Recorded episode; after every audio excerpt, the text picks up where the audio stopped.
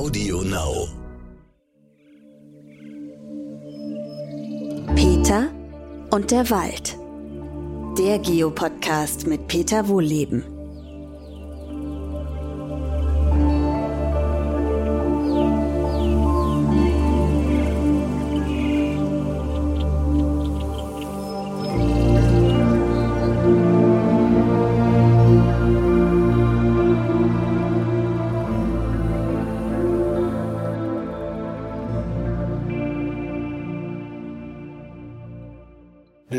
Zu meinem neuen Podcast. Heute nehme ich euch mal wieder mit raus in den Wald. Und heute geht es um die Fragestellung, sind Bäume nicht in vielen Dingen uns Menschen sehr, sehr ähnlich?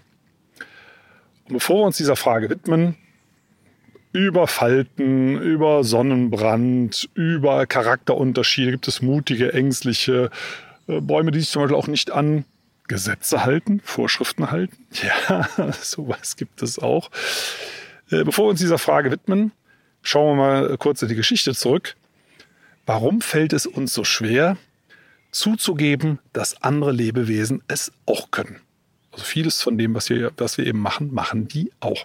Warum fällt uns das so schwer? Weil wir geprägt sind vom Zeitalter der Aufklärung. Das zieht sich durch bis heute in die äh, schulische Lehre, äh, in die Universitäten. Nicht überall zum Glück, deswegen wissen wir auch ganz viele Dinge, aber es ist eben noch häufig anzutreffen. Und einer der äh, Väter dieser Denkweise, das war zum Beispiel Claude Bernard, das ist der Begründer der modernen Anatomie. Der hat im 19. Jahrhundert in Paris zum Beispiel gelebt und der hat Tiere als Maschinen angesehen. Und so eine Maschine, die kann man ja auseinandernehmen. Also hat er Hunde lebendig auf Planken genagelt und aufgeschnitten und geschaut, was dann passiert. Und die Hunde haben natürlich geschrien, also wirklich ganz brutale Versuche. Also seine Frau hat ihn auch da versucht, äh, davon abzuhalten, vergeblich. Hat sich dann auch getrennt irgendwann. Ja, richtig gemacht. Ja, also der, oh, diese Hunde haben geschrien und der Claude Bernard, der hat das abgetan, so nach dem Motto, ähm, das ist wie das Quietschen einer ungeölten Maschine, das hat gar nichts zu sagen diese Denkweise, dass man unsere Mitgeschöpfe, ob das Pflanzen oder Tiere sind, als Bioroboter sieht, die zieht sich wie ein roter Faden bis heute durch und äh, endet ja letztendlich in der Massentierhaltung, äh, wo man einfach sagt, das kann man mit denen machen. Äh, da passiert ja nicht wirklich was Schlimmes, weil es, die sind eben nicht so intelligent, die kriegen das gar nicht richtig mit. Als hier im Hintergrund kommt gerade ein Flieger auf, den nehmen wir aber mit. Das gehört heutzutage bei einem Waldspaziergang eben leider auch dazu, dass ständig irgendwo ein Flugzeug drüber donnert und so ein bisschen die Stille zerreißt. Aber wir kommen nachher vielleicht auch noch auf das Kapitel hören, weil Bäume können nämlich auch hören. Ob die jetzt den Flieger hören und was das mit denen macht, weiß ich nicht, aber äh, sie können es. Aber dazu später. Wir steigen mal ein mit dem Thema Falten. Bäume können, wenn sie älter werden, auch tiefe Falten bekommen. Die Rinde ist ja sowas wie die Haut und ich stehe hier, ja, ihr hört das gleich im Hintergrund, ich patsche hier ständig immer auf der alten Buche rum, an der ich stehe. Ja, vielleicht, also ich gehe mal einen Schritt zurück und beschreibe euch erstmal, wo ich stehe. Ich stehe hier in einem uralten Buchenwald, wie ich das ja öfter mache, wenn ich einen Podcast für euch aufnehme. Die Vögel singen, die Sonne scheint hier so leicht rein. Es ist überall tiefes, sattes Sommergrün. Also ich stehe hier in tausenden von jungen Buchen, die überragt werden von uralten Stämmen, die vielleicht 30, 40 Meter hoch sind mit riesigen Kronen, in den Stämmen selber Spechthöhlen. Äh, da sind aber auch Hohltauben und Fledermäuse drin. Von denen kriege ich jetzt natürlich nichts mit, aber die Spechthöhlen sehe ich von hier aus zum Beispiel. Ich versuche auch nicht so viel rumzulaufen hier, weil ich das mal als Feedback bekommen habe, dass das Rascheln manchmal ein bisschen laut ist hier von den Blättern. Also ab und zu muss ich mal, mich mal ein bisschen bewegen und schlafen hier die Beine ein. Wenn ich hier so ein bisschen rumpatsche an dem Baum, dann äh, hört man es vielleicht auch, aber dann wisst ihr, ich bin in Kontakt mit dem, wovon ich rede. Also, äh, Bäume haben eine Haut. Diese Buchen hier, äh, an denen ich stehe, die sind so um die 200 Jahre alt. Das entspricht einem menschlichen Alter von etwa 40 Jahren. Und da setzt bei Buchen, die ansonsten ja eine sehr glatte Rinde haben, die Faltenbildung ein. Warum? Weil sie nicht mehr so schnell schuppen. Also Bäume verlieren auch Schuppen, Hautschuppen, so wie wir auch. Buche schuppt besonders schnell. Also das wäre jetzt kein Kandidat für ein Schuppenshampoo, weil die möchte das, dass sie schnell schuppt. Und die Rinde ist deswegen glatt, weil die immer genau passt. So ein Baum mit jedes Jahr dicker. Und die Rinde, äh, die neue, die hat dann immer genau die passende Größe und die alte fällt ja runter, da passiert also nichts. Und wenn der Baum älter wird, schuppt er nicht mehr so schnell. Das trifft auf alle Baumarten zu. Und deswegen bleibt mehr von der alten Rinde am Baum, die ja nicht mehr passt. Ne? Der Baum da zu der Zeit ja noch ein bisschen dünner war. Und deswegen reißt diese alte Rinde, also nicht die neue, sondern die alte Rinde. Und deswegen kann man das auch eher mit Falten als mit Hautrissen vergleichen, weil Hautrisse bei uns ja sehr, sehr wehtun würden. Das ist beim Baum definitiv nicht. Das ist ja totes Gewebe, altes Gewebe, was da ein bisschen einreißt. Auf der anderen Seite sind es natürlich auch keine Lachfalten, so wie bei mir um die Augen rum.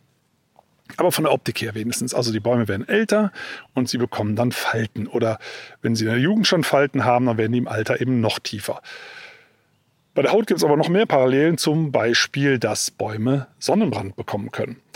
Äh, von Natur aus ist es so ähnlich wie bei uns. Die Haut hat einen natürlichen Sonnenschutz und wenn man langsam dran gewöhnt wird, dann hält man irgendwann auch länger Sonne aus, ohne einen Sonnenbrand zu bekommen. Aber wenn man jetzt abrupt von Winterklamotten in Sommerklamotten steigt an schönen Tagen und den ganzen Tag draußen bleibt, ja, dann kriegt man einen heftigen Sonnenbrand. Die Haut schält sich möglicherweise, ne, wird sogar wund. Und das kann Bäumen auch passieren. Jetzt wechseln die natürlich nicht die Klamotten, äh, sondern ganz im Gegenteil, die stehen im Sommer ja besonders im Schatten. Aber, äh, also unter dem Kronen ne, sind die Stämme ja schön beschattet. Aber wir Menschen sorgen manchmal dafür, dass dort Sonne hinkommt, zum Beispiel indem Bäume gefällt werden. Bäume, die den Stamm beschattet haben, pups, auf einmal steht die schöne Buche in der prallen Sonne und dann bekommt die Sonnenbrand. Und das kann man sehen, dass dann äh, die Rinde wenn der heftig ist, der Sonnenbrand regelrecht abplatzt und dann runterfällt. Und im Gegensatz zu uns liegt dann eben der Holzkörper, das ist das Skelett des Baums, das sind die Knochen, die liegen dann frei. Und da können dann Pilze und Bakterien eindringen und ihr übles Werk für den Baum verrichten. Und äh, ja, der versucht das dann noch zu überwallen. Das ist aber noch oft schwierig, vor allem die Sonne ballert ja dann weiter. Also der Schaden wird eher größer als kleiner. Wenn der Baum von Anfang an in der Sonne aufwächst, dann legt er sich eben eine dickere, sonnenresistente Haut zu. Dann passiert das nicht. Das ist immer diese plötzliche Umstellung. Das vertragen Bäume und speziell dünnhäutige, dünnrindige wie die Buche gar nicht gut. Okay, also das war die Sache mit der Haut. Wir kommen vielleicht mal auf Charakterunterschiede. Also wenn das Bioroboter wären, alles läuft nach dem genetischen Code, dann müssten die ja alle gleich reagieren. Das tun sie aber nicht. Wir haben uns ja mal in äh, verschiedenen Podcasts schon über das Thema Blühen unterhalten, Blühstrategien. Bäume, viele, viele unserer Urwaldbaumarten, wie zum Beispiel Buch oder Eiche, verabreden sich zum Blühen. Warum machen sie das? Äh, das machen sie, weil sie nicht jedes Jahr blühen. Das sind Windbestäuber, sie sind darauf angewiesen, dass andere Bäume mit ihnen zusammenblühen und jeder profitiert dann vom anderen. Also macht man das am besten alle zusammen. Und man macht es nicht jedes Jahr, damit die Wildschweine sich nicht darauf einstellen können, die Bucheckern im Herbst alle wegzufressen. Dann äh, gibt es einen großen Wildschweinbestand. Die Wildschweine reagieren auf gutes Futterangebot sofort mit einer Massenvermehrung. Und weil die Buchen, ne, bleiben wir bei den Buchen hier, die das nicht wollen, sagen sie sich, okay, wir blühen einfach nicht jedes Jahr. Dann gibt es über den Winter meistens so wenig zu fressen, dass nur ganz, ganz wenige Wildschweine übrig bleiben, der Rest verhungert. Und wenn wir dann alle auf einmal blühen und ganz, ganz viele Eich, äh, Bucheckern, Eicheln wollte ich schon sagen, weil die Eichen machen es genauso, ganz, ganz viele Bucheckern produzieren, dann gibt es nur ganz wenige Wildschweine, die können das gar nicht alles wegfressen, also gibt es ganz viel Baumnachwuchs. Also deswegen verabreden sich Buchen zum Blühen. Sie machen das nicht jedes Jahr, sondern nur alle zwei, drei, vier, fünf Jahre durch den Klimawandel ein bisschen häufiger, weil wenn die unter Stress geraten, machen die einfach mehr Sex. Das ist bei Bäumen so. Äh, aber nicht jedes Jahr. So, also sie verabreden sich, ganz wichtig, es müssen alle auf einmal mitmachen. Und genauso wichtig, wenn gesagt wird, dieses Jahr blühen wir nicht, dann macht es keinen Sinn, wenn irgendein einzelner Baum noch blüht, weil die Wildschweine stürzen sich ja dann auf diesen einzelnen Baum. Es gibt ja dann fast nichts und die Bucheckern von dem werden ganz besonders schnell weggefressen. Also es macht immer Sinn, sich sozusagen an den Baumknigge oder die Baumverabredung oder man könnte auch sagen, an die Baumgesetze zu halten. Ne? Das entscheiden die alle zusammen. Man weiß übrigens bis heute nicht wie. Das hat nichts mit Wetter zu tun oder so. Das machen die zwei Jahre im Voraus. Also man weiß nicht, woran es liegt. Die machen das aber großräumig alle zusammen. Und trotzdem gibt es Bäume, die sich nicht dran halten. Das ist so ähnlich wie bei uns, Leute, die über die rote Ampel fahren oder die äh, Ladendiebstahl begehen oder sonst irgendwas.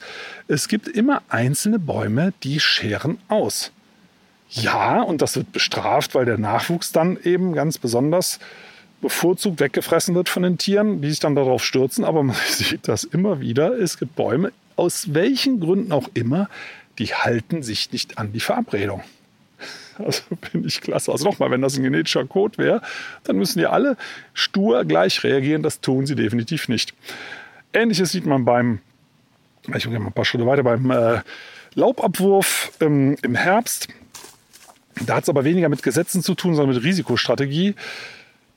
Äh, einige werfen sehr früh ab, weil sie nicht möchten, dass ihr Laub erfriert oder dass ein erster heftiger Schneefall kommt und die Krone vor lauter Schnee zusammenbricht. Ne, also die Auflagefläche von Blättern bei einer Baumkrone ähm, also ausgewachsene Buchenkrone zum Beispiel kann über 1000 Quadratmeter sein. Also riesige Auflagefläche. Und wenn da, ich sage jetzt mal, 20 Zentimeter Schnee fallen, das ist ein Tonnengewicht, da kann so eine Krone zusammenbrechen. Also muss man die Blätter vorher abwerfen. Das machen Bäume aktiv. Die fallen ja nicht einfach so ab im Herbst. Da muss eine kleine Trennschicht aus Kork gebildet werden. Das ist ein aktiv gesteuerter Prozess. Man weiß übrigens, dass die Blätter, das ist auch so ähnlich wie bei uns, dass das eben in den Wurzeln, in den Wurzelspitzen, da sind ja diese hirnähnlichen Strukturen, laufen hirnähnliche Prozesse ab, teilweise sogar mit identischen Neurotransmittern wie bei uns. Da werden Entscheidungen getroffen. Da sagt der Baum, okay, ich mache jetzt dies und das und jenes, also zum Beispiel die Blätter abzuwerfen. Dann bildet sich eine kleine Korktrennenschicht, da fallen die runter. Aber das muss man eben aktiv entscheiden. Und das macht jeder Baum innerhalb einer Art anders. Das könnt ihr im Herbst dann eben sehr gut sehen. Äh, da werfen die ersten ängstlichen, man könnte auch sagen vorsichtigen, sehr früh ab. Und die, die sagen, ach, pappelabab, ne, machen einen auf dicke Hose, die lassen die Blätter eben länger dran, haben dadurch mehr Zucker. Das ist der Vorteil. Ne, wenn man zwei, drei Wochen länger äh, Photosynthese machen kann, geht man mit mehr Reserven in den Winter. Aber wenn man Pech hat und hat zu viel angegeben, ja, dann bestraft einen das Leben und dann brechen eben Kronteile ab oder sogar die ganze Krone. Also äh, ja, auch da ist die Natur relativ hart. Aber da sieht man sehr schön die Unterschiede und im Frühjahr ist das genauso. Wer treibt zuerst aus? Ne? Die auf dicke Hose machen oder die sagen, ach, äh, was soll das hier? Ne? Und dann kommt vielleicht ein heftiger Spätfrost und erfriert die Blätter und dann müssen sie auch mal von vorne anfangen. Und die Vorsichtigen die sagen, äh, ich weiß mal nicht, gucken wir mal, äh, warten wir lieber noch mal ein bisschen ab und die treiben dann sehr, sehr spät aus. Also da gibt es eine große Bandbreite an unterschiedlichem Verhalten. Wir haben auch natürlich, genau wie bei uns auch, unterschiedliche Gesundheitszustände. Ähm, also Bäume ne, können individuell verschieden krank werden. Klar, jeder Baum ist anders, jeder Baum hat eine eigene Veranlagung, eine andere Lernstrategie. Ähm, ja, da müssen wir vielleicht mal zuerst drauf eingehen. Bäume können lernen, genauso wie wir auch. Die merken sich Sachen. Die haben echt ein Elefantengedächtnis. Also wenn die zum Beispiel eine heftige Dürre mitgemacht haben, dann merken die, oh, verdammte Hacke, das war nicht gut. Und wie, wie kommt man denn äh, dann in einen sichereren Sommer für die nächsten Jahre. Ne? Also wenn man mal kurz vorm Verdursten war, dann würden wir als Mensch sagen, okay, dann nehmen wir uns halt das nächste Mal mehr Wasser mit. Und die Bäume sind ja passiv in Bezug auf Wasser. Also das heißt, da ist eine bestimmte Menge im Boden aus dem Winter und die haben sie oder haben sie eben nicht. Ne? Wenn es entweder regnet viel oder nicht. Aber man kann ja innerhalb dieser Bedingungen eben trotzdem noch anders agieren. Und das machen Bäume, wenn sie eine heftige Dürre erlebt haben. Die gehen dann anders mit Wasser um und saufen im Frühjahr, wenn es richtig losgeht, ne, so April, Mai, Juni, das sind so die Hauptaktivitätsmonate, da saufen die eben nicht den ganzen Boden leer, sondern machen schön langsam damit sie hinten raus Juli, August, September auch noch was haben. Also sie teilen sich das Wasser anders ein. Das ist übrigens sehr, sehr lange bekannt. So im forstlichen Jargon würde man das Wuchsdepression nennen. Äh, also keine Depression äh, ne, im, im äh, psychischen Sinne, sondern es wächst dann einfach weniger Holz nach. Daran ist man ja hauptsächlich interessiert in der Forstwirtschaft. Und man weiß, dass Wälder, die eine heftige Dürre mitgemacht haben, zeitlebens, egal ob es danach äh, feuchter wird oder nicht, dass dann nicht mehr so viel Holz produziert wird. Oder man kann auch andersrum sagen, eben weniger Photosynthese gemacht wird oder noch viel einfacher ausgedrückt, es wird weniger gesoffen. Ne, man ist einfach vorsichtiger und sagt, wir teilen uns das anders ein und man muss ja auch nicht schnell sein. Bäume haben mit Schnelligkeit ja eh nicht so viel am Hut. Also übrigens dazu auch nochmal, wenn Bäume ne, so etwas wie nachdenken, dauert das halt ungefähr 10.000 Mal länger als bei uns. Aber die haben ja auch Zeit. Ne? Stehen ja sehr, sehr lange rum im Gegensatz zu uns. und können sich gut überlegen, was sie als nächstes tun. Und das tun sie dann eben auch. Und man weiß, das finde ich auch ganz cool, dass alte Bäume ihr Wissen an junge Bäume weitergeben. Wir haben mal in einem anderen Podcast über epigenetische Effekte gesprochen. Also das heißt, dass Lesezeichen in den Genen verändert werden, direkt von einer Generation auf die andere. Das machen Menschen auch. Dass man Erfahrungen, Traumata und so weiter weitergibt, das machen Bäume mit ihrem Nachwuchs auch. Also mit den ähm, Samen, dass in den Genen dann schon Dinge anders angelegt sind. Aber äh, es werden Erfahrungen ganz offensichtlich auch direkt nach äh, weitergegeben von Mutterbäumen an ihren Nachwuchs. Also auch so wie bei uns. Es gibt so eine Art Erziehung oder Wissensweitergabe oder wie auch immer man das nennen möchte. Der, äh, das Wort Mutterbaum übrigens, das stand schon im Wörterbuch der Gebrüder Grimm. Die haben ja nicht nur Märchen erzählt, sondern äh, auch in der deutschen Sprache gearbeitet und äh, da taucht das Wort Mutterbaum schon auf. Das ist wirklich ein alter Fachbegriff, weil man das weiß. Ne? Die kümmert sich wie eine Mutter oder ein Vater oder wie auch immer um ihren Nachwuchs. Buchen sind ja Zwitter. Also es könnte genauso gut Sachen Buchen, Vater, aber man hat ja gesagt Mutterbaum, Mutterbuche. Ähm, und die Mutterbäume, das ist eine Forschung aus Vancouver, da weiß man, dass Mutterbäume ihr Wissen an den Nachwuchs weitergeben, äh, und zwar offenbar über die Wurzeln. Und deswegen ist dort zum Beispiel eine Forderung, dass man auf den großen Kahlschlägen Mutterbäume stehen lässt, da, weil der Nachwuchs sich dann anders verhält. Zum Beispiel in Bezug auf Trockenheit und ähnliche Dinge. Also es ist deutlich widerstandsfähiger, wenn dort alte Bäume in der Nähe stehen, die irgendetwas von ihrem Wissen weitergeben können. Es tolle Untersuchungen dazu.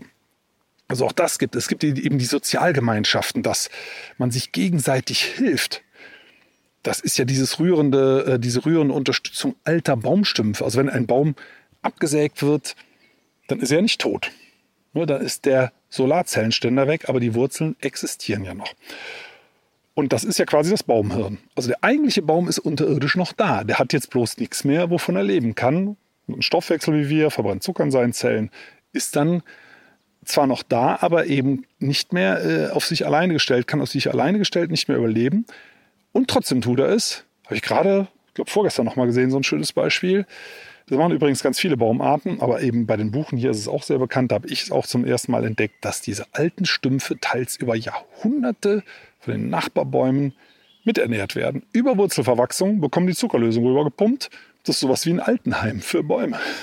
Das machen die. Ich habe mich immer schon gefragt, so ich hocke mich mal gerade hin, ähm, warum machen die das? Also da gibt es keine äh, schlüssige Erklärung, weil man hat ja nichts mehr davon. Also dieser Baum produziert nichts. Also sagen wir mal, die Bäume insgesamt, also in dem schönen alten Wald, in dem ich hier stehe, der ist kühl. Also im Moment ist hier wirklich kühl. Ähm, weil die einfach gemeinsam schwitzen, die Temperatur absenken, sogar Regenwolken erzeugen. Das kennt ihr alles schon aus den anderen Podcasts. Also sie machen einfach eher gemeinsames Lokalklima und dazu brauchen halt möglichst viele große alte Bäume. Also die haben ein Interesse daran, sich gegenseitig zu erhalten. Aber so ein Stumpf, der trägt ja nun wirklich nichts mehr dazu bei. Ne? Und äh, die Frage ist, warum machen die das? Haben die da noch irgendeinen Vorteil davon? Ne? Ich habe schon oft gehört, ja, vielleicht nutzen die das alte Wurzelsystem, die sind ja damit verbunden. Nee, also ein Baumwurzelsystem ist so groß, da braucht man nicht das von einem Stumpf dazwischen drin noch. Also das glaube ich nicht, dass das der Grund ist. Äh, vielleicht machen sie es einfach so. Ne? Ist ja auch eine schöne, äh, schöne Idee. Warum, warum unterstützen wir unsere Alten im, im äh, Altersheim? Aus Liebe. Warum sollen Bäume nicht so etwas wie Empathie spüren. Also die, die erkennen ihren eigenen Nachwuchs unterirdisch an den, äh, über die Wurzeln ganz offensichtlich und versorgen den mit Zuckerlösung. Die kümmern sich äh, um ihre Alten, die helfen sich gegenseitig bei Krankheit, auch indem sie zum Beispiel über Wurzelverbindungen äh, Zuckerlösung austauschen. Sie kommunizieren miteinander. Das hatten wir ja schon mal in einer anderen Podcast-Folge. Das heißt, es, dass da eine richtige Baumkommunikation stattfindet. Und warum soll es dann nicht so was wie Empathie geben? Ja, da höre ich schon aus dem Kolleginnen- und Kollegenkreis, äh, Esoterik. Naja, also zum einen ist das ja dann aus den Reihen, sorry für den Begriff, der Baummetzgerinnen und Baummetzger. Und äh, auf der anderen Seite äh, höre ich da so einen Nachklang von Claude Bernard. Das sind ja nur Bioroboter. Aber nach allem, was man bisher an, entdeckt hat an wirklich irren Sachen, muss man sagen, warum denn nicht sowas wie Empathie? Wie die aussieht, weiß ich nicht, ist mir auch völlig wurscht. Aber warum muss denn immer ein sinnvoller Grund dahinter sein oder ein Mechanismus? Warum kann man die Alten, mit denen man über Jahrhunderte verbunden war, nicht noch weiter unterstützen, wenn sie selber nicht mehr so können. Und dass Bäume das grundsätzlich tun, das sieht man. Also äh, diese Stümpfe, das sind so, da sieht man, dass das Holz ganz hart ist. Da ist auch noch lebende Rinde drauf. Das, manchmal sind das nur noch so faustgroße Brocken von so einem Stumpf, der früher vielleicht mal 1,30 Meter gemessen hat. Aber man sieht, das Gewebe lebt. Ne? Und wenn ihr sowas findet, dann wisst ihr, okay, wie soll das überleben ohne ein grünes Blatt? Da gibt es dann immer, immer Wurzelverbindungen zu den Nachbarbäumen. Und das ist auch schon mehrfach wissenschaftlich durch, das Thema. Man weiß eben bis heute aber nicht, warum die das tun, nur dass es tun. Also das ist schon mal auch noch eine Ähnlichkeit. Kommunikation habe ich eben schon besprochen. Ne, ist auch wie bei uns Menschen sehr, sehr ähnlich. Es gibt übrigens auch, es gibt auch dickköpfige Bäume. Das habe ich auch schon gesehen. Nicht allzu oft, aber die gibt es manchmal. Und zwar ähm, habe ich auch bei einer alten Buche hier in der Nähe gesehen, die treibt am Stamm Blätter. Also die ist das eine riesige alte Buche, die ist oben angekommen im Kronendach. Die hat Licht satt und genug und damit auch Fressen satt und genug. Und die kriegt anscheinend den Hals nicht voll und versucht am Stamm unterhalb der Krone, wo es eigentlich viel zu dunkel ist, auch immer noch Zweige mit Blättern zu bilden.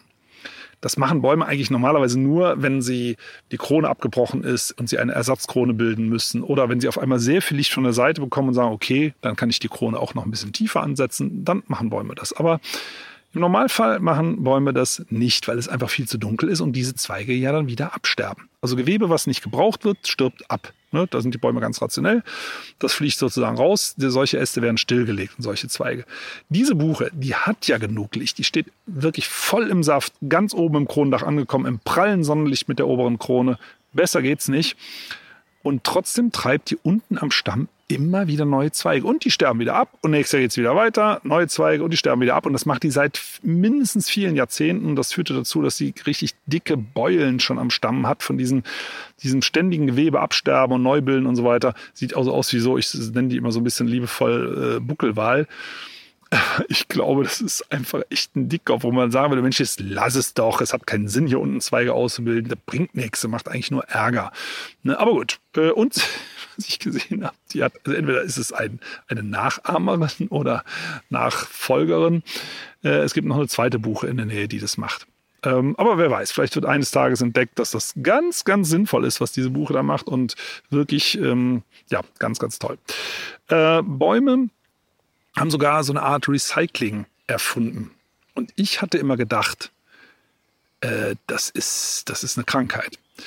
Ja, also Recycling, damit meine ich jetzt nicht das Laub, ne, das fällt runter äh, und das wird verwertet. Das würde ich eher als Müllabfuhr und als Ab Abwasserbeseitigung im Vergleich bezeichnen, weil die Bäume, wenn sie, auch eine schöne Parallele übrigens, äh, kurz bevor sie in Winterschlaf gehen, das Laub abwerfen, müssen die mal auf Klo ein großes Geschäft machen. Das fragt man sich ja eigentlich selten. Ein Lebewesen größer als ein Elefant, schwerer als ein Elefant, hat einen Stoffwechsel, gut, ist ein bisschen langsamer, aber hat einen Stoffwechsel und zwar einen ganz gewaltigen. Und da fallen doch auch Reststoffe an, so könnte man das ja auch nennen, unseren Kot, ne? Also unsere Reststoffe, die entsorgen wir halt über den, über den Hintern äh, ins Klo. Äh, wie machen eigentlich Bäume das? Ja, Bäume gehen im Herbst aufs Klo, indem sie dann ihre Abfallstoffe, Schlackstoffe, wie man es immer nennen mag, großes Geschäft, sage ich mal lieber, in die Blätter und werfen sie dann ab. So, und das wird natürlich vom Bodenleben wieder umgewandelt und so weiter und so weiter. Das würde ich aber nicht als Recyceln bezeichnen, sondern als Recyceln würde ich etwas bezeichnen, ähm, ja, was man wirklich direkt zur Wiederverwendung aufbereitet.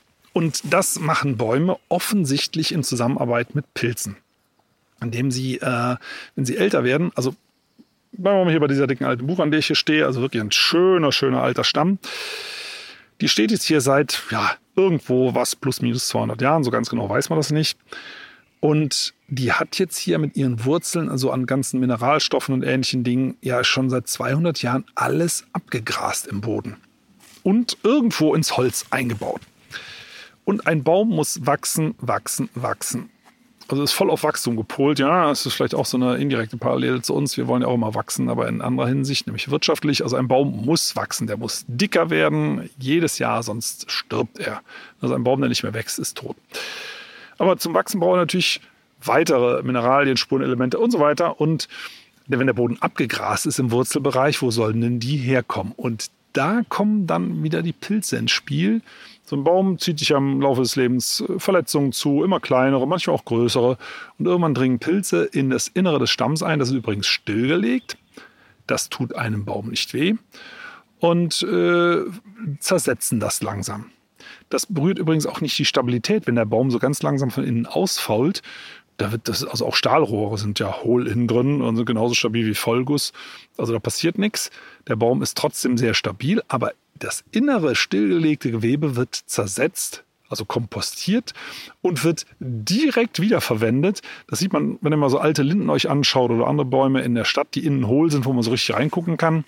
Dann sieht man ganz häufig, dass die innen neue Wurzeln bilden. Innen am Stamm, wo ja normalerweise gar keine Wurzeln sind, bilden die Wurzeln und senken die in diesen gebildeten Humus rein und können dadurch die Nährstoffe, die sie vor 200 Jahren zum Beispiel da im Holz eingebunden hatten, die wieder frei geworden sind, die können sie jetzt wieder verwenden um noch dicker zu werden und noch älter. Also deswegen Bäume, die, die innen faulen, die sind nicht automatisch zu beseitigen aus Verkehrssicherungsgründen oder sonst irgendwas, sondern die verhalten sich einfach völlig vernünftig, um eben noch älter zu werden. Äh, das vielleicht mal nebenbei. Also wenn ihr so, so Bäume in der Straße, im Garten, sonst wo habt, da sollten gute Baumsachverständige drüber schauen. Äh, in vielen, vielen Fällen sagen die nämlich, nee, nee, die sind stabil genug, die kann man stehen lassen. Das sind völlig gesunde Bäume. Das ist ein ganz normales Baumverhalten, dass wenn man alt wird, dass man innen hohl wird. Das heißt, da möchte ich jetzt keine Parallele zu Menschen ziehen. Also manche werden auch hohl, manche sogar schon etwas früher im Alter, aber ähm, in anderer Hinsicht. Aber das, da wollte ich jetzt gar nicht weiter darauf eingehen. Äh, aber das ist, ist so eine es ist keine Verhaltensparallele, aber es, wird, es werden auch ähm, Rohstoffe recycelt, weil man dann einfach insgesamt das besser ausnutzen kann und auch wieder eben im Kreislauf gezielt zuführt. Also inwieweit da jetzt eine echte Kooperation zwischen Pilz und Baum steht, das muss man noch erforschen. Das ist eben leider sehr, sehr vieles nicht bekannt. Aber äh, ja, äh, da gibt es eben noch einiges zu untersuchen. Wir kommen mal äh, zum Thema Krankheiten. Auch da gibt es Parallelen. Also Bäume können krank werden. Die können genauso wie wir auch Bakterien, Virus, Pilzkrankheiten bekommen. Ne? Jede Menge. Logisch, Bäume gibt es ja schon viel länger als uns. Äh, und äh, klar, dass Pilze, Viren, Bakterien sich auch auf Bäume mindestens genauso eingeschlossen haben wie bei uns. Und auch Bäume können sowas wie Corona bekommen. Ähm, also Bäume husten sich natürlich nicht gegenseitig ins Gesicht. Es gibt übrigens einen eigenen Forschungszweig sogar dazu. Das ist die Dendrovirologie, das ist in Berlin ich glaube Humboldt-Universität ist es. Äh, ja, also Bäume können äh, sich auch gegenseitig mit Viren anstecken. Es werden übrigens auch Viren eingeschleppt, laufend durch den globalen Handel. Das ist auch für Bäume gefährlich, ne? so ähnlich eben wie bei uns mit dem Coronavirus. Und bei denen, bei den Bäumen ist eben Überträger sind äh, Blattläuse zum Beispiel, also saugende Insekten, ne? die saugen an einem Baum, nehmen da Viren auf, gehen in einen anderen Baum, stechen da mit dem Rüssel rein und übertragen dadurch eben Viren. Äh, die für Bäume gefährlich sein können, weil sie die Blätter befallen. Ne? Es können aber auch Bakterien sein, es können Pilze sein. Zum Beispiel dieses Eschentriebsterben, was wir aktuell haben, ist ein eingeschleppter Pilz aus Asien.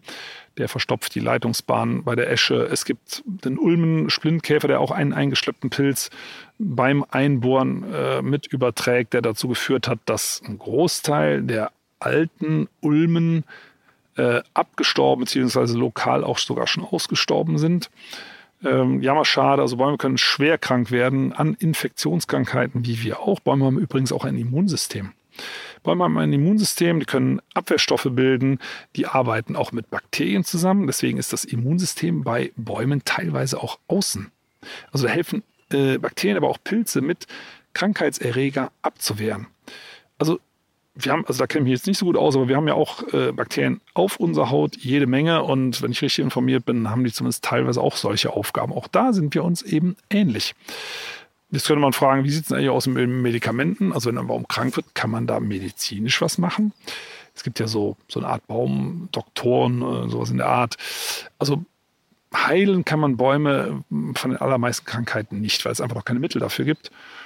Äh, speziell bei Pilzerkrankungen kann man eigentlich gar nichts machen. Also da die, diese Aststümpfe zuschmieren oder sonst irgendwas, das bringt nichts. Äh, wenn der Pilz drin ist, ist er drin und ähm, entweder schafft der Baum das oder nicht. Da kann man dann nichts daran tun. Und ähnlich äh, ist es eben auch bei Bakterien- und Viruserkrankungen. Da ist nicht viel zu machen. Bei Insektenbefall, da könnte man was machen. Ne? Das sind Parasiten. Also ähnlich wie bei uns auch. Da kann man dann mit entsprechenden Insektiziden was machen. Aber das ist A, auch nicht besonders schön. Ne? Ich meine, da leben ja auch Vögel und, und andere äh, Tiere davon.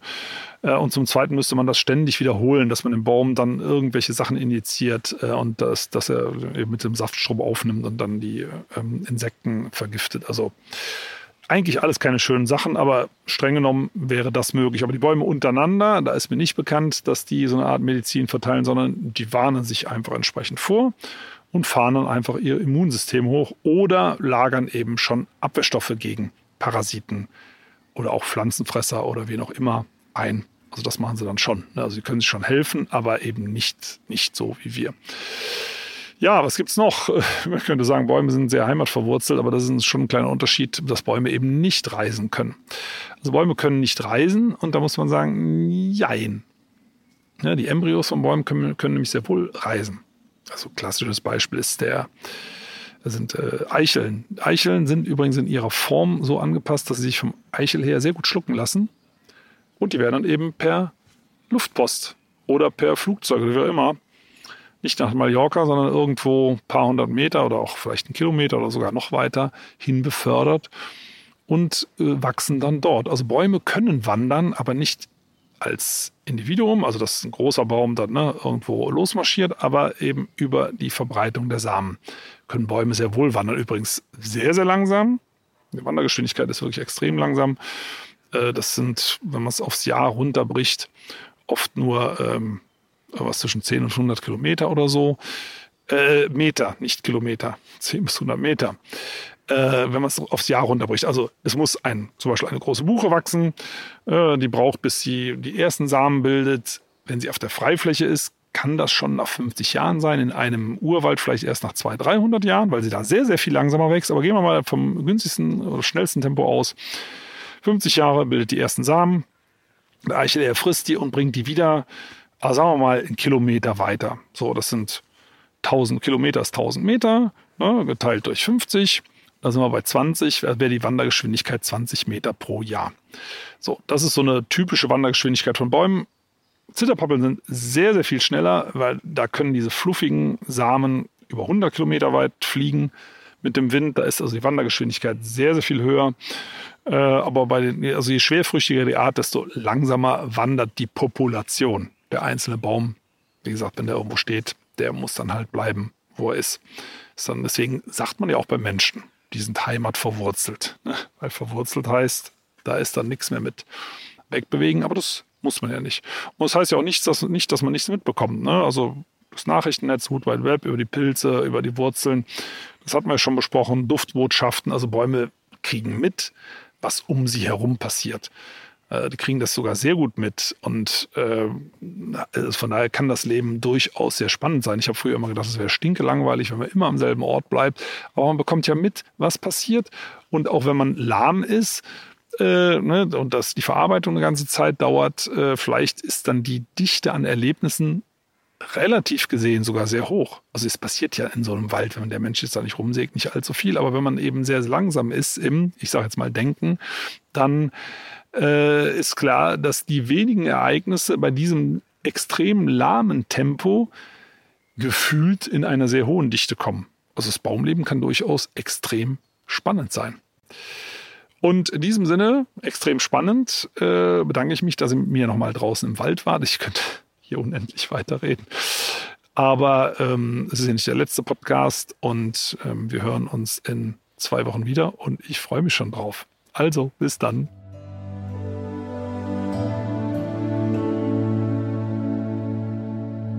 Schön, dass ihr zugehört habt. Vielen Dank. Und wenn euch die Folge gefallen hat, abonniert doch den Podcast gerne auf AudioNow, Apple Podcasts, Spotify oder anderen Plattformen. Und über eine Bewertung bei Apple Podcasts würde ich mich auch sehr freuen. Übrigens könnt ihr dort auch gerne kommentieren. In der Podcast-Beschreibung findet ihr auch einen Link für ein Abo für Wohllebenswelt, mein Magazin. Und für euch alle gibt es dann eine Gratis-Ausgabe dazu. Und jetzt gibt es zum Abschluss noch etwas Waldatmosphäre für zu Hause. Viel Spaß beim Entspannen und bis zum nächsten Mal.